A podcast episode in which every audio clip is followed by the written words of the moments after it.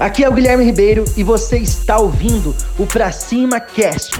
Se você quer desenvolver novas habilidades como empresário, você está no lugar certo. Olha, eu vou te contar quatro segredos para você ser destaque aí na empresa que você trabalha. Primeiro segredo: o seu chefe ele quer um poder e não uma âncora. Às vezes você pode estar sendo uma âncora no seu trabalho. Então se liga só se você está realmente somando todos os dias. O seu chefe ele quer pessoas que têm atitude, pessoas quando ele fala eu preciso de um voluntário você erga a mão. Então se liga.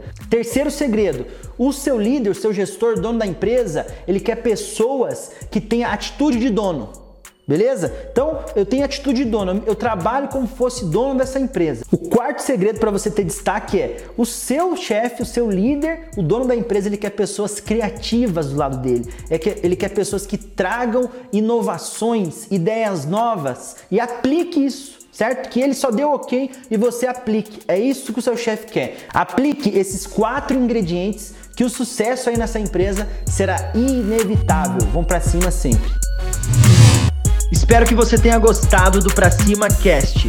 Compartilhe, curta e lembrando que o mundo é de quem faz e as oportunidades só aparecem para quem está em movimento. Pra cima.